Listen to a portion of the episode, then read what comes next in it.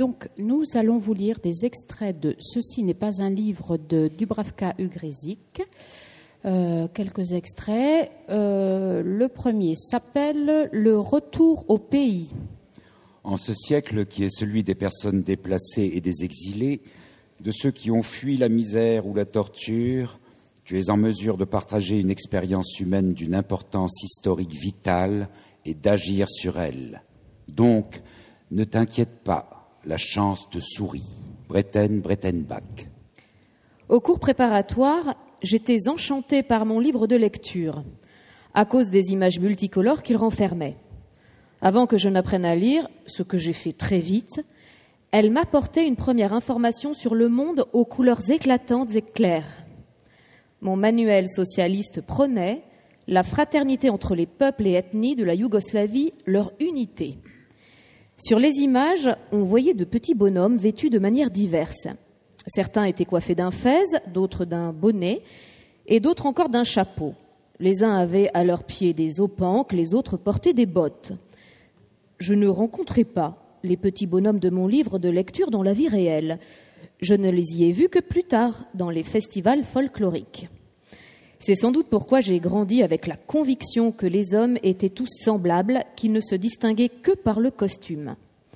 Plus tard, quand j'ai voyagé dans les différentes régions de mon pays, je n'ai pas eu l'impression que la population était constituée d'une mosaïque de peuples et d'ethnies, comme le prétendait mon livre de lecture. Mais, bien qu'il ne me soit jamais arrivé de rencontrer quelqu'un portant un fez, j'ai fait mien les principes prônés par le manuel et j'ai respecté les différences entre les couvre-chefs. Mon livre de lecture socialiste m'a appris également que tous les hommes de la planète étaient frères, qu'ils fussent blancs, jaunes ou rouges. Les dessins représentant des enfants coloriés en jaune, noir et blanc exacerbaient mon imagination. Cependant, je ne rencontrais jamais d'enfants jaunes ni noirs dans la vie réelle, et cela ne m'était pas arrivé davantage plus tard, à l'âge adulte. La propagande yougoslave, en ce qu'elle prenait une société multiethnique et multiculturelle, semblait peu crédible. Ce manque de crédibilité s'est confirmé, confirmé ultérieurement quand le fez, le bonnet et le chapeau prétendant ne plus pouvoir vivre ensemble, sont entrés en guerre. J'ai alors défendu la multiculturalité yougoslave. Mais bientôt, cette idée, loin d'être réfutée par la guerre, s'est écroulée d'elle-même, dès sa première mise à l'épreuve, dans les camps pour personnes déplacées à l'étranger, où il n'était pas rare que les réfugiés yougoslaves refusent de cohabiter avec des gens de couleur plongés comme eux dans le malheur. Ainsi, L'exil peut-il équivaloir à un retour à une utopie rétro aux images de mon vieux livre de lecture? Aujourd'hui, je suis vraiment entouré de frères, des noirs, des jaunes, des blancs. Je pleure avec les Kurdes dans les manifestations, j'achète des roses au tamoul, je dépose une pièce dans le chapeau des tziganes, je me fournis en légumes chez les Turcs. Mes frères sont là, autour de moi, à New York, à Berlin, à Londres, à Amsterdam. Je saisis immanquablement la lueur dans leurs regards, je reconnais en eux les gens de ma race, celle des exilés, des nomades, des émigrés. Je hoche la tête, je leur souris, nous sommes de la même famille. Leur foi en un avenir meilleur m'empêche de déraper dans le cynisme. Le mal qui se donne pour survivre me rend plus modeste. Leur statut de marginaux calme ma faim de reconnaissance. Brodsky. Parfois, à l'instar de ma mère, j'ai l'impression d'ignorer à qui appartient la vie que je mène, mais je chasse bien vite cette pensée. Cela doit être quand même la mienne, mon life age. L'écrivain pris au piège d'un paradoxe tragicomique. S'il fallait fixer un genre à la vie d'un écrivain exilé, ce serait la tragicomédie. Joseph Brodsky. Une fois qu'il s'est affranchi de son milieu, l'écrivain en exil s'aperçoit soudain qu'il est pris à un piège tragicomique. À l'étranger, en effet, on ne le catalogue pas autrement que comme le représentant du pays qu'il a quitté. Bien que je n'existe plus en Croatie en tant qu'écrivaine, on me présente partout ailleurs, presque sans exception, comme un auteur croate. À l'étranger, je suis devenue une écrivaine plus croate que je ne l'aurais jamais été si j'étais restée en Croatie. Autrement dit, je suis devenue ce que je ne suis pas. Pourquoi à l'étranger s'entête-t-on à me coller l'étiquette d'écrivaine croate? Parce qu'on ne sait pas quel autre on pourrait m'attribuer. Tout écrivain est de quelque part. Il appartient à un peuple, il écrit dans une langue. À quoi bon alors se compliquer la vie à cause d'un cas négligeable du point de vue statistique de dysfonctionnement de l'identité nationale? Au demeurant, il suffit de jeter un coup d'œil sur les livres traduits. Derrière chaque auteur se tient sa patrie. Il en va de même sur les invitations à participer à différents congrès ou colloques. Le nom de l'écrivain est toujours suivi de celui de son pays, entre parenthèses. Il ne m'est arrivé qu'une fois de voir qu'on qualifiait l'un d'eux de transnational, et je l'ai aussitôt envié. À ces colloques, je me sens comme au concours de l'Eurovision. Qui plus est, j'ai soudain des sueurs froides car j'ai l'impression qu'après mon intervention, je vais entendre retentir un gong et une voix annonçant Croatia, five points. Je rêve de me débarrasser un jour de toutes ces étiquettes qu'avec obstination on a collées sur moi, comme si j'étais un homme sandwich, et de redevenir simplement mon prénom et mon nom. Car un écrivain, enfin, me semble-t-il, ne pourrait prétendre à plus grande reconnaissance. Je laisse aux autres les Croatia 5 points. Poland 2 points. Belgium 10 points. Pour des saucisses. Rangé, bien installé dans le confort de sa propre déchéance, que va-t-il faire? Il ne pourra choisir qu'entre deux formes de survie, la foi ou l'humour. Sioran. Une de mes relations, un écrivain russe ayant émigré à l'époque de la guerre froide, a été accueilli en Europe occidentale avec une chaleur inhabituelle. Dans les nombreuses interviews qu'il accordait, il rabâchait sans cesse la même histoire, présentant le communisme comme un vampire suçant le sang de ses sujets. Jusqu'au jour où il en eut assez. J'ai émigré à cause des saucisses, a-t-il fini par avouer. Euh, comment ça À cause des saucisses. En Russie, il n'y a pas de saucisses. Ah. Cet homme avait renoncé publiquement à jouer les héros. Et bientôt, tout le monde le laissa tranquille. Il publia ensuite quelques livres qui n'eurent injustement que peu de succès. Bah, les médias aiment les héros, et cet homme entêté refusait de leur fournir le récit héroïque de son exil. Les dividendes des perversions humaines. En dépit de sa sinistre réputation, on lit aujourd'hui le marquis de Sade comme un auteur de livres pour enfants. Si, si, je vous assure, je l'ai vérifié. J'ai pris récemment en main un de ses ouvrages et j'ai ri comme si on me chatouillait ou que je lisais un des écrivains qui ont enchanté ma petite enfance. La juteuse Molly Bloom évoque à présent une ménagère qui s'amuserait à poétiser pendant des heures son propre orgasme. Tous ces détails techniques n'intéressent plus personne. La plupart des gens lisent maintenant la cinquantaine de pages d'anthologie où nous suivons le flux de sa pensée comme une notice d'utilisation de machine à laver. Même les vieilles femmes des maisons de retraite ne prennent plus sur les étagères du chariot bibliothèque le best-seller mondial d'Erika Jong qui joua un rôle si important pour la libération sexuelle du prolétariat féminin opprimé. Le sexe généreux, plein de bonnes intentions, occupe maintenant la dernière place dans l'histoire des sujets littéraires. Il semble qu'il n'ait jamais été coté aussi bas. Et cela parce que les dividendes thématiques des perversions humaines augmentent à une vitesse vertigineuse. Cette hausse soudaine des cotations à la bourse littéraire a donné la fièvre aux écrivains. C'est à qui écrira le récit le plus sombre et le plus choquant. En outre, les perversions ne sont que formellement liées à la sexualité. Dans les romans, elles apparaissent quasiment personnifiées, comme si c'étaient elles les personnages principaux, dénués de passion et de volupté, sans véritable raison, sans énergie ni volonté, privés de leurs éléments dramatiques, isolés de ce qui les a déterminés et de leurs victimes. C'est ainsi que certains boursicoteurs littéraires cherchent à récolter les dividendes du cannibalisme. On a publié récemment un roman où l'héroïne, une citadine, utilise son amant à des fins gastronomiques. Le livre est tout à fait conforme à l'image actuelle de la femme et du mâle. La cannibale moderne est coupée de son histoire culturelle. Rien n'indique qu'il existe un lien entre elle et les bacchantes impudiques, ni qu'elle éprouve le même plaisir que les balkaniques descendants des bacchantes, quand ils plantent aujourd'hui leurs dents dans la chair d'animaux anthropoïdes ou qu'ils aspirent, comme à l'aide d'un aspirateur très efficace, les grands yeux tristes d'une tête de mouton rôti. Le cannibalisme de l'anthropophage moderne est adapté à son époque. Il est allégé, sans cholestérol. C'est un substitut de repas qu'on avale quand on n'a qu'une heure pour déjeuner.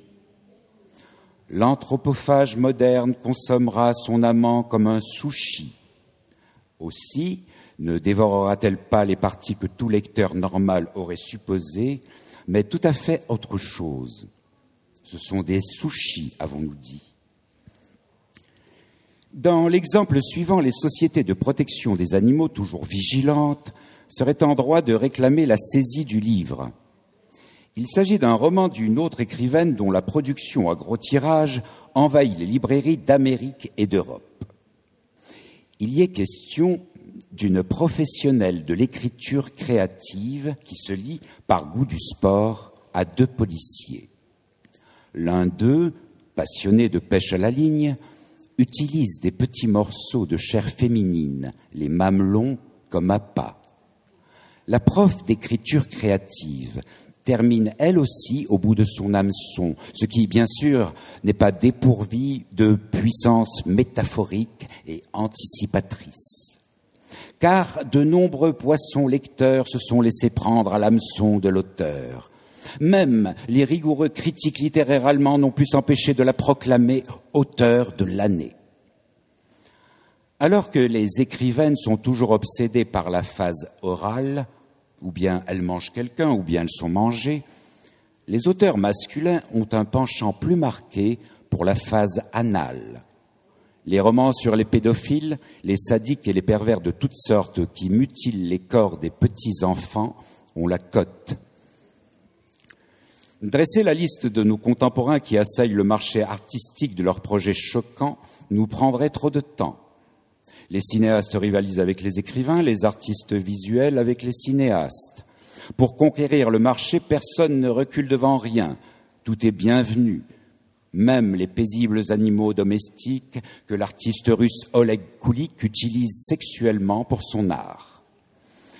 Et tandis que des milliers de petites filles du Népal, que leurs parents vendent pour le prix d'un transistor aux maisons closes de Bombay, meurent du sida, Certains hommes contaminés, clients de ces maisons closes, croient qu'un rapport sexuel avec une fillette vierge peut les guérir.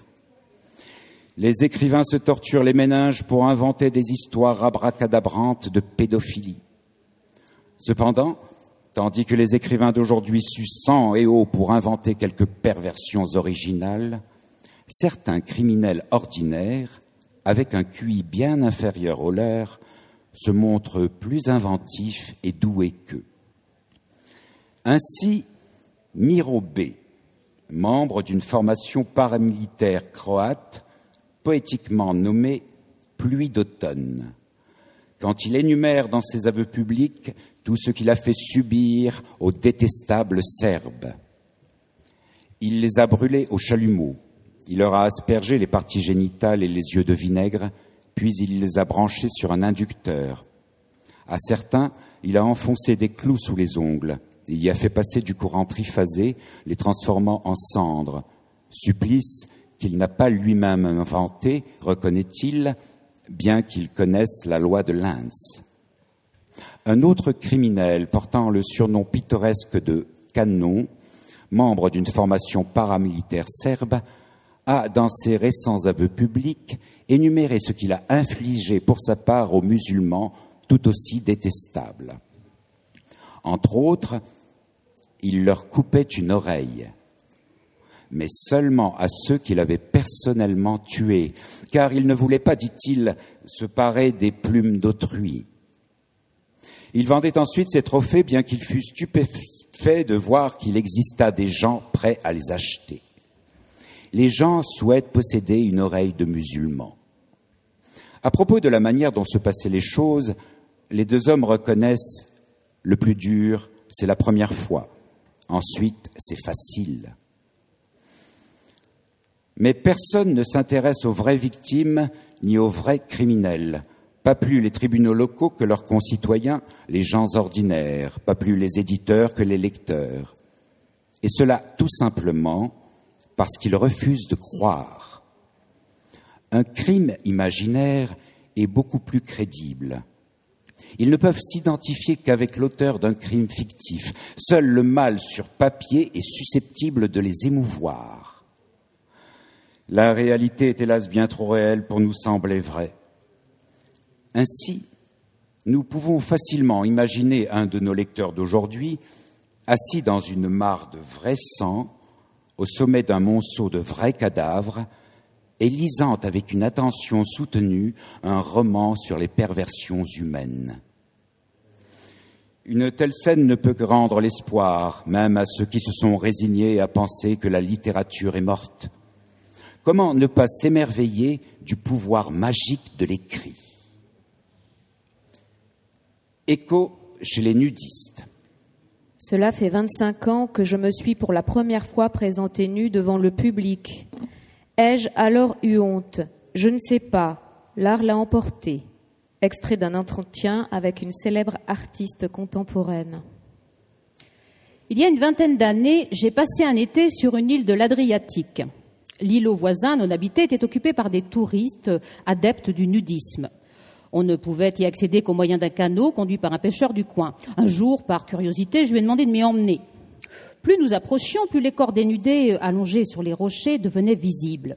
Un peu plus tard, alors que je faisais le tour de l'île en quête d'un endroit où je pourrais moi aussi m'étendre, j'ai remarqué que presque tous ces gens nus tenaient un livre à la main. Le même. Quoique dans des langues différentes.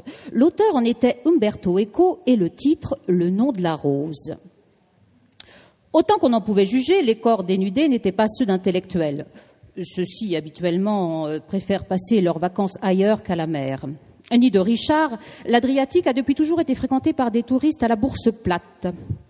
Parmi les lecteurs du roman d'écho, il y avait sans doute une cuisinière allemande, une dactylo-italienne, un ouvrier autrichien, un instituteur suisse, un contrôleur des chemins de fer hollandais, un boucher hongrois, un professeur tchèque, un retraité anglais. Je me suis demandé comment le livre de ce sémioticien réputé avait pu parvenir entre leurs mains. Je me suis également interrogé la représentation que je me fais du lecteur contemporain n'était-elle pas faussée par le stéréotype en vertu duquel les cuisinières lisent des romans à l'eau de rose?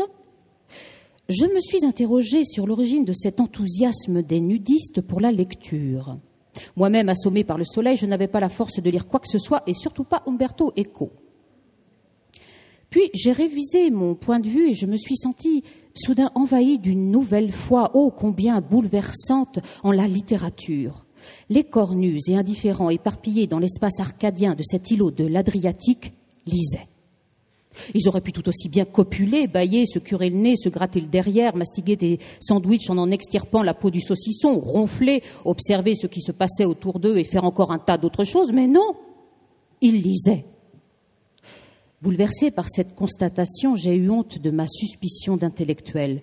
Je me suis détendue, j'ai trouvé une place sur un rocher à l'écart et en veillant à ce qu'on ne me voie pas, j'ai sorti de mon sac un livre, le seul que j'avais emporté, Les Trois Mousquetaires, qui me suit toujours en vacances. Cependant, en raison de l'incompatibilité entre ce livre et l'ambiance studieuse qui m'entourait, je ne suis pas parvenue à en lire une seule page et je suis rentrée sur la côte par le premier canot. En quoi réside le secret d'un best-seller? De la fascination collective que peut exercer un livre. Les écrivains, qu'ils aient ou non déjà figuré sur la liste des meilleures ventes, se sont torturés les ménages pour tenter de le découvrir, en vain. Les éditeurs, les directeurs littéraires, les critiques, les libraires et tous ceux qui suivent de près l'évolution des choses dans le monde de la littérature croient souvent avoir compris en quoi consiste le truc. Mais ils commettent bien souvent d'étonnantes erreurs de calcul. Peut-être ce secret est-il plus simple qu'on ne le pense, car un best-seller n'est au fond qu'un livre que tout le monde achète, et ceux qui croient en la justesse du choix de la majorité, et ceux qui n'y croient pas, mais achètent quand même le livre pour s'assurer une fois encore de la pertinence de leur analyse. Il y a aussi ceux qui en font l'emplette pour voir sur quoi les autres se précipitent. De nombreuses personnes vous affirmeront qu'un best-seller, c'est comme le gros lot. Et ils mentiront, à l'instar des joueurs professionnels qui affirment que tout est une question de chance. Heureusement, tout le monde sait bien, même les plus naïfs, qu'en plus de la chance, il faut aussi avoir l'argent de la mise. Et plus on peut miser, plus on peut gagner gros. À côté des livres de cuisine et des manuels de jardinage de toutes sortes qui se vendent toujours bien, des polars, des romans à faire pleurer dans les chaumières et des livres de certains auteurs qui sont régulièrement imprimés à un million d'exemplaires pour le moins, à côté donc des livres dont le tirage ne surprend personne, certains livres apparaissent, tels des étoiles filantes au firmament de la littérature et des listes de best-sellers, hybrides de tout leur éclat, coupant le souffle à des millions de lecteurs, puis disparaissent. Cependant, la véritable nature du best-seller demeure une énigme. Observant avec curiosité la vie littéraire, mesurant souvent le niveau des eaux de la littérature, j'ai essayé pendant longtemps de découvrir le secret des méga-trucages, jusqu'au jour où l'image de l'îlot de l'Adriatique a ressurgi devant mes yeux. J'ai pensé alors qu'il devait exister un lien secret entre les deux phénomènes, à savoir le nudisme et les best-sellers. Tout excité, j'ai pris un crayon et un papier et j'ai noté ce que je crois savoir du nudisme et ce que je sais des best-sellers. Les nudistes tentent de vivre en conformité avec la nature, ce que le genre humain ne fait plus depuis longtemps. En ce sens, ce sont des naïfs dotés d'un très haut niveau de conscience. Les nudistes sont asexués et dénués de passion, car il faut l'être pour pouvoir calmement se promener nu sur une plage. Les nudistes sont des dogmatiques du corps, ne pratiquant ni l'ironie ni l'humour, on peut difficilement s'imaginer un nudiste faisant preuve d'autodérision.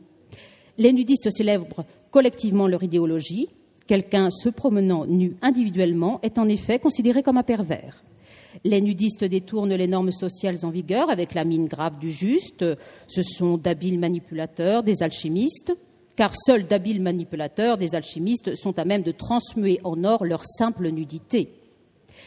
Derrière leur nudité, qui est l'idéologie de l'absence d'idéologie, se cache une multitude de valeurs qui s'y sont raccrochées et semblent être sous-entendues. Le nudisme, en effet, sous-entend le pacifisme, nu et sans armes, le respect des valeurs familiales. Les nudistes se déplacent toujours en famille. La propagation des lumières, seul un corps nu est sain et moral. Une profonde conscience écologique, la nature ne pollue pas la nature, la bonté et la sincérité, un homme nu ne saurait dissimuler de mauvaises intentions, la foi en la justice de l'ordre divin. Nous sommes nus comme Dieu nous a créés. L'harmonie et l'innocence, ils sont tout aussi innocents qu'Adam et Ève au Jardin d'Éden. La docilité et l'anti-intellectualisme, Adam et Ève ont pu eux aussi vivre nus jusqu'au jour où ils ont mordu dans le fruit de l'arbre de la connaissance. Dans le phénomène du best-seller, comme dans l'univers du nudisme, il y a quelque chose de rituel. Si des millions de personnes lisent le même livre, celui-ci devient en quelque sorte un substitut à l'hostie. Des millions de personnes tendent la langue pour avaler un ersatz de spiritualité, cela afin de participer à un acte de purification collective. Le phénomène du best-seller est au fond une projection de l'aspiration de la communauté qui souhaite accéder au livre, au livre des livres, à un substitut de la Bible. L'aspiration à un livre seul et unique est hautement anti-intellectuelle. Souvenons-nous que l'histoire de la culture commence quand le premier homme, la première femme, goûte aux fruits de la connaissance. Le best-seller est l'espace de l'innocence collective ritualisée. Nous jouissons de la même chose que tous. Ce phénomène renferme un élément de manipulation, j'oserais dire fascisant, dans la mesure où il réalise l'union sacrée du texte, l'inducteur, et des lecteurs, les induits. Le best-seller est toujours une idéologie, un ersatz de spiritualité. Il est le support d'un système fermé de valeurs simples et de connaissances plus simples encore. Je ne suis pas nudiste, mais je suis retournée l'été dernier faire un tour sur cet îlot de l'Adriatique pour vérifier le bien fondé de mon hypothèse littéraire. Tout à la fin du millénaire, les Cornus tenaient en main trois titres de Paul Coelho, l'écrivain brésilien dont les douze livres sont traduits dans 74 pays.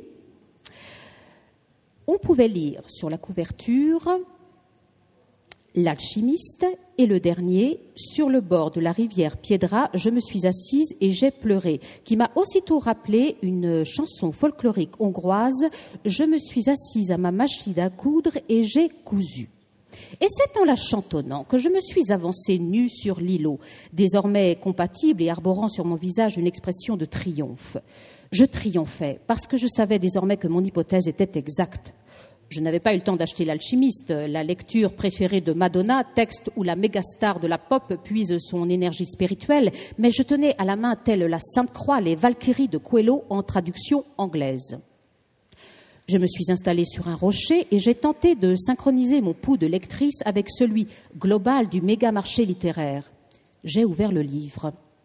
Un couple de Brésiliens en quête de spiritualité, Search for Spiritual, voyage dans un désert américain avec pour tout viatique un guide, The Desert Survival Manual. Dans ce désert, il fait affreusement chaud, si bien que l'homme et la femme ôtent leurs vêtements et se promènent nus, cherchant toujours ce pourquoi ils sont venus en ce lieu, à savoir l'expérience spirituelle. Je me suis arrêtée après avoir lu le passage où l'homme et la femme, complètement déshydratés à cause de leur nudité, ne font plus que courir, soulager leurs intestins et vomir tour à tour. Les lecteurs ont leur propre expérience. Je ne cherche pas à leur apprendre quoi que ce soit, je me contente de raconter des histoires que je connais. A déclaré modestement quelque part Coelho, le méga écrivain à l'âme d'enfant, le guerrier de la lumière, qui vient d'achever un, un, nouveau roman intitulé Véronica a décidé de mourir, dont l'action se déroule dans des conditions climatiques plus saines en Slovénie. J'ai refermé le livre et j'ai contemplé le ciel. Il était bleu parsemé de nuages blancs qui voguaient calmement. The clouds are a river that already know the sea, écrit Coelho. Mon hypothèse était confirmée. Il existe bel et bien un lien secret entre les nudistes et les alchimistes du succès littéraire. Plus rien ne pouvait venir perturber mon sentiment d'avoir fait une grande découverte. Pas même la pensée que l'écho d'il y a vingt ans devait être une erreur, un dysfonctionnement, une arythmie imprévisible du mégapou du marché littéraire. J'ai songé à la reconnaissance que me voueraient les éditeurs une fois ma découverte rendue publique. Et les écrivains, ces malheureux qui passaient leur vie à se torturer les ménages pour tenter de comprendre l'alchimie du best-seller, me sauraient gré davantage encore. En guise d'ovation, je devais pour le moment me contenter du chant des cigales, mais en mon fort intérieur, j'étais certaine que je m'étais rechargée d'autant d'énergie spirituelle que Madonna. Et je me sentis aussi calme que le nuage, cette rivière qui connaît déjà la mer. Même le stylet du soupçon dont je sentais de temps en temps la piqûre n'aurait pu perturber ma sérénité, car il faut écouter son cœur, il sait tout. Laissez ses battements vous guider, même quand ils vous conduisent à commettre une erreur, a dit Coelho. J'étais calme, je le répète, car je savais que de vrais applaudissements m'attendaient. Voilà, c'est terminé.